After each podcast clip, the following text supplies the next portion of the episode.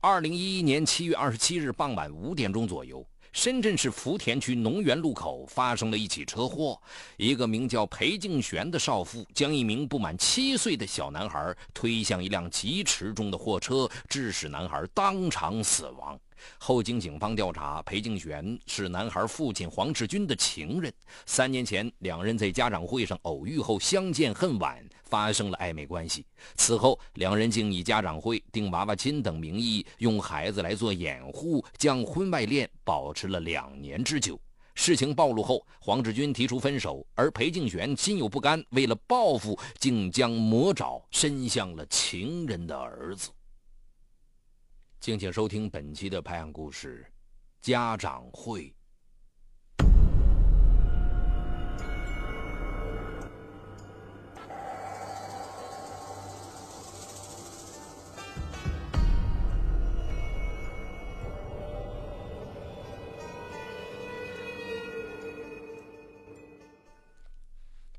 黄志军父母都是做服装生意的。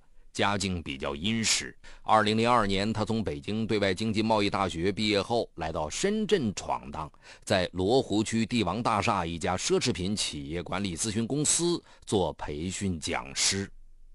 次年春天，黄志军认识了在铜楼某进出口公司做外贸员的曹丽。曹丽出生于一九八二年七月，是四川省南充市人，性格开朗，大学刚毕业。两人一见钟情，很快陷入了热恋。二零零三年十一月，曹丽不小心怀孕了。当时两人都不想那么早要孩子，但黄志军的父母积极要求他们把孩子生下来，还说：“你们如果担心养不起，我们出钱养。”于是这年底，他们就结婚了，并在黄志军父母的支持下，在福田区东海花园供了一套房子。此后。曹丽便辞职，在家里待产。二零零四年八月，曹丽生下了一个男婴。黄志军及其父母特别高兴，给孩子取名黄传奇。孩子半岁后，曹丽就准备重返职场。可这样一来，谁带孩子就成了头痛的问题。黄志军的父母生意繁忙，不肯来深圳，而曹丽的父母在老家尚未退休，还要帮他的哥哥带孩子。曹丽请了保姆，但保姆照顾不周，经常让孩子磕伤碰痛。黄志军表示，只好求母亲来帮忙。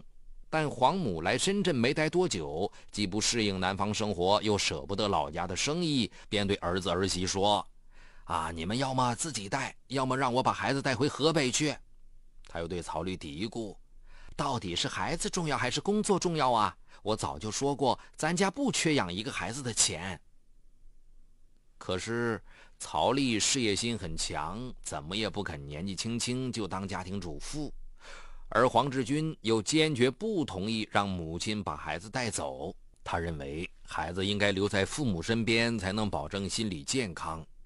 为了家庭和睦，黄志军只好自己做出让步。从二零零六年九月开始，他就一边照顾儿子，一边上班。因为他的工作时间比较灵活，一般都是下午和晚上讲课，而且遇到紧急情况还可以和别的讲师调课，所以他每天上午在家带孩子，下午把孩子放到小区一家私人办的幼儿托管班，晚上再让妻子把孩子接回家。由于他和儿子相处的时间比较长，儿子越来越黏他。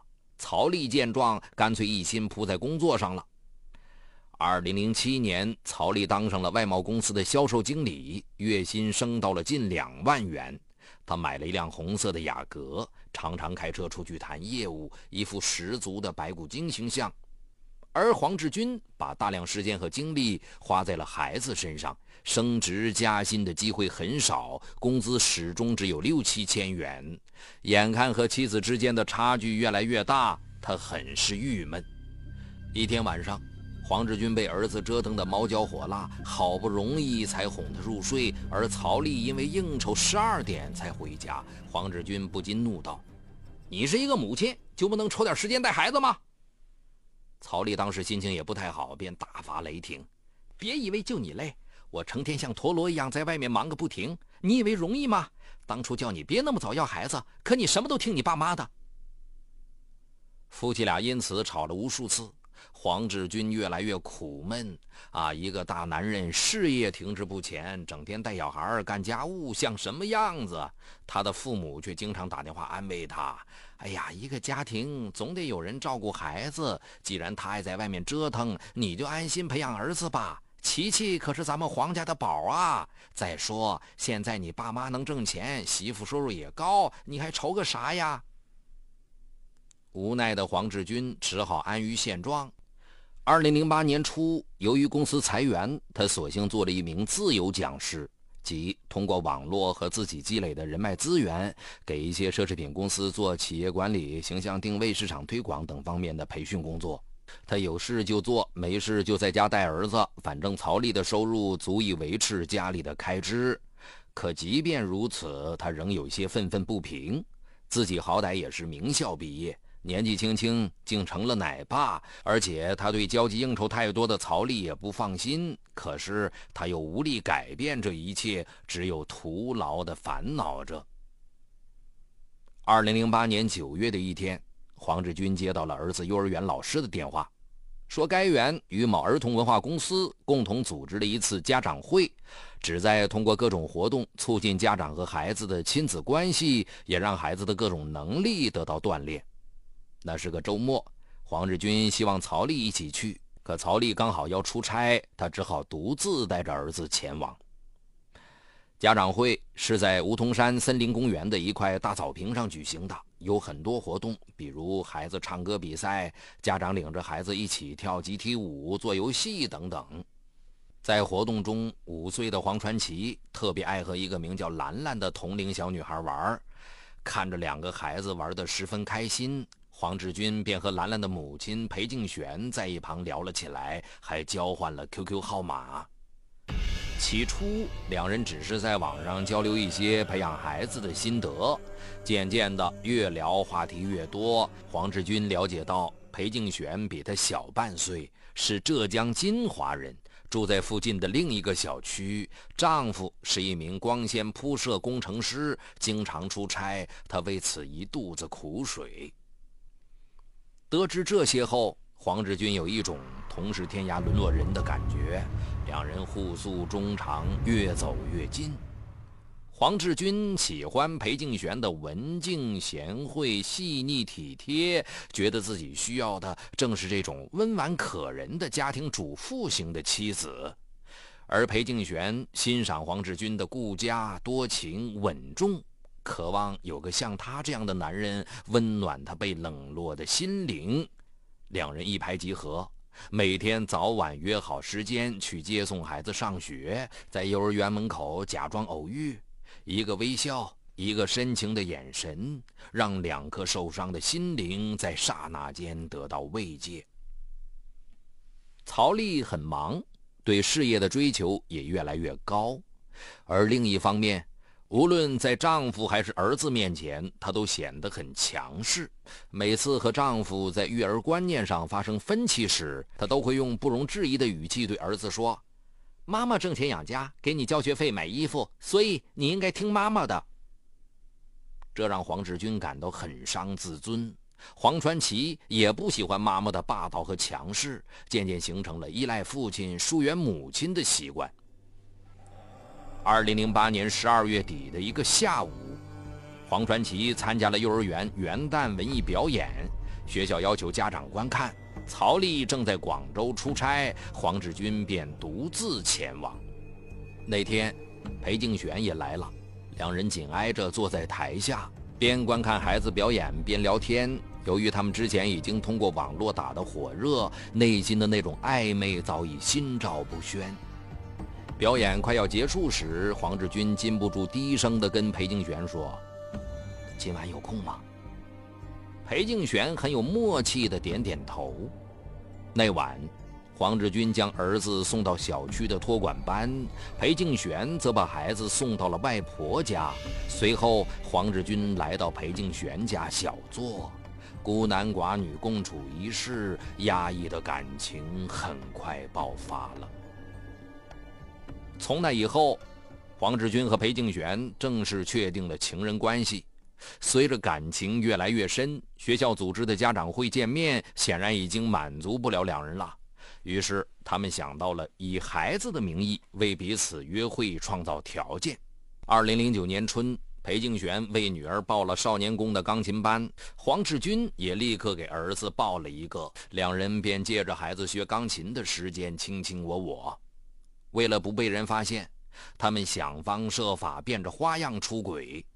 二零零九年暑假，黄志军在网上看到有个去香港迪士尼的团购优惠活动，便和裴静璇约定一起报名带孩子去玩谁知曹丽得知后也想去，黄志军急得不知如何是好，拖了又拖。最后报名时，旅行社说名额只剩一大一小了，而黄传奇和爸爸感情更深，曹丽只好放弃。到香港后。黄志军和裴敬玄带着两个孩子玩得十分开心。晚上，他们让孩子在同一个房间玩新买的大堆玩具，然后偷偷到另一个房间苟合。由于随团的游客都是陌生人，他们毫无后顾之忧。两个月后，裴敬玄又在网上看到惠州一个农家乐正在举办亲子旅游周，为避开妻子的干扰。黄志军特意将日期定在他工作最忙的周一、周二，并对妻子解释说：“啊，儿子现在还小，就是要多玩、多见世面。而周末游客太多，人挤人，反而玩得不尽兴。”游玩归来后，黄志军带回了许多种菜、摘水果、打野战的照片。见儿子玩得那么开心，曹丽也相信了丈夫的教育理念。可她又怎会想到，在农家乐住宿的那晚，丈夫和别的女人进行了一场浪漫而隐秘的鱼水之欢。经过一年多的缠绵，裴静玄深深的迷恋上了黄志军，还产生了和他长相厮守的想法。他多次流着泪说：“我们结婚吧，我想和你一起。”不求富贵，只要平平淡淡、恩爱爱的厮守下半辈子。可对于黄志军来说，虽然他也渴盼一个像裴敬玄这样的温柔贤妻，可一旦和曹丽离婚，且不说财产分割，他也未必能争得儿子的抚养权。儿子是他的心头宝，他的父母也特别重视这个传宗接代的孙子。但曹丽肯定不会把儿子让给他，即便起诉，法院多半也会把孩子判给收入较高的曹丽。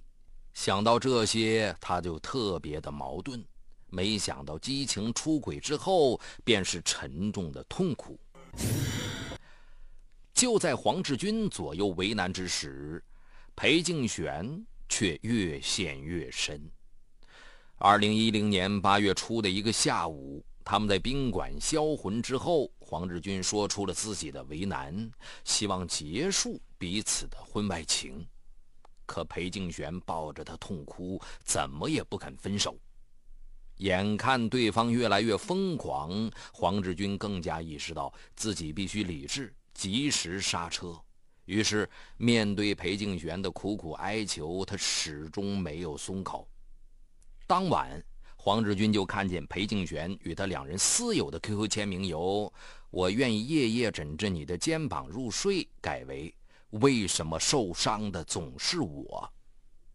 几天后，裴敬玄又从 QQ 上给他发了一个链接，他打开一看，是一个育儿网站举办的七夕节娃娃亲摄影大赛专题，而黄传奇和兰兰在香港少年宫、农家乐等地方照的多张合照都被传上了网。黄志军吓了一跳，当即质问他：“你为什么要这么做？这是在威胁我吗？”裴敬玄说：“我只想和你在一起，你答应我，我就把照片撤下来。”黄志军犹豫了一周，没想到儿子和兰兰的照片竟被网站评上奖了，更没想到曹丽的一个同学发现了这些照片，告诉了曹丽。那天，曹丽一下班回来就大嚷道：“黄志军，你搞什么鬼呀？儿子都订娃娃亲了，我这个当妈的居然一点都不知情。”黄志军辩称那些照片只是儿子和同学游玩时一起照的。曹丽却质疑道：“那为什么每次地点不一样，他们都能在一起？你看，这张是香港迪士尼的，还有这张惠州农家乐的，这些都不是学校组织的活动，他们为什么总能在一起？曹丽让儿子上网看照片，黄传奇高兴地说：“嗯，这个是我的同学兰兰，我们经常在一起玩，她妈妈对我可好了，那次去香港还给我买了好多玩具。”曹丽死死地盯着黄志军，黄志军一身冷汗，还是在极力辩解，称自己和裴静璇只是家长与家长的普通关系。之所以多次带孩子一起去玩，是因为儿子和兰兰很玩得来。他还给妻子上课说：“啊，你整天忙于工作，根本不知道如今的育儿方式发生了很多改变。比如现在流行的娃娃亲，目的就是为了给孩子找个伙伴，扩大孩子的社交圈。”曹丽冷笑道：“哼，我看呐，你是被兰兰的妈妈迷住了吧？不然为什么每次活动都不带我去？”因为没有任何证据。曹丽只能在口头上警告和埋怨几句，但心虚的黄志军仍是胆战心惊。为了保全家庭，他下决心和裴静璇断了关系。可裴静璇哪肯放手啊？纠缠黄志军多次无果后，他干脆用手机给黄志军发了一张他们在床上的裸照。黄志军既惊且怒，质问他什么时候照的。裴静玄却反问他：“为什么这么无情，不对自己负责？”二零一零年底，裴静玄见黄志军仍不回心转意，便威胁他要把照片交给曹丽。黄志军走投无路之下，只好跪在地上向妻子坦白了一切。曹丽震惊之余，勃然大怒：“啊，你竟然拿孩子做幌子偷情，太缺德了！”一番大吵大闹之后，他不顾黄志军的苦苦哀求，坚决要离婚。二零一一年春节期间，黄家二老闻讯赶到深圳，请求曹丽看在孩子的份上，给黄志军一次机会。曹丽最终勉强答应了。但此时的裴静璇已经陷入了绝境，她珍藏的和黄志军的床照被丈夫发现了。二零一一年三月，她被丈夫扫地出门，法院判决女儿归父亲。而由于房子是她丈夫的婚前财产，她几乎一无所有，净身出户。悲愤之余，她对黄志军怨恨不已，觉得是他害了自己。五月的一天，她找到黄志军家里闹腾，却被黄志军和曹丽撵了出来。曹丽还指着他骂道：“你再这么不要脸，我就报警了！我要你身败名裂！”裴静璇怒火中烧，在小区里大喊大叫：“我被你老公害得一无所有，你们也不会有好下场的！你们等着，我不会放过你们的！”随后两个多月，他一直缠着黄志军不放。黄志军夫妻同仇敌忾，更是逼急了裴静璇。丧失理智的他，竟将魔爪伸向了他们的儿。二零一一年七月二十七日下午五点四十分。黄志军接儿子放学回家，在经过深圳市福田区农园路口时，躲藏在暗处的裴静玄突然冲出来，把毫无防备的黄传奇推向路中央，被一辆货车撞飞两三米远。待黄志军反应过来冲过去时，孩子已经当场死亡。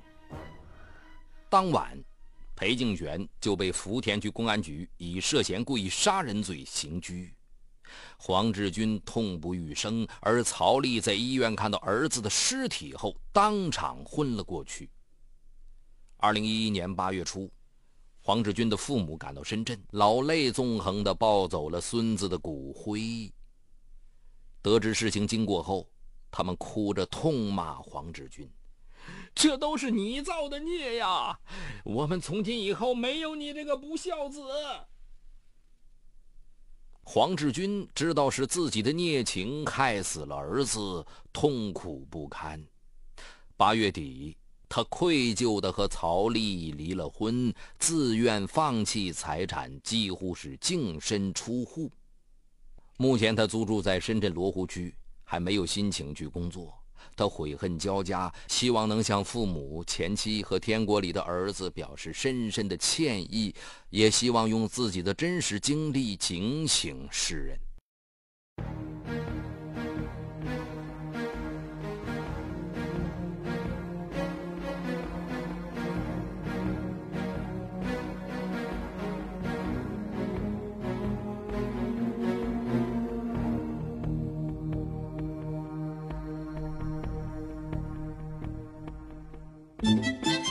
嗨，你好，我是雷鸣，向您推荐我的精品节目《解读自控力》。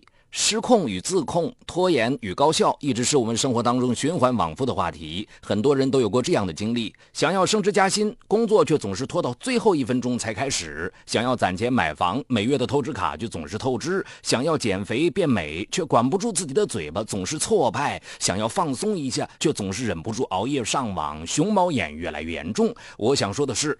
不是你不够努力，而是不够有自控力。那就听我来详细为你解读斯坦福大学最受欢迎的心理学课程——自控力，让我们重新成功掌握自己的时间和生活。就在蜻蜓 FM 搜索框里搜索“自控力”三个字，目前已有几十万人做出选择，并借此开始了改变。蜻蜓 FM 搜索“自控力”。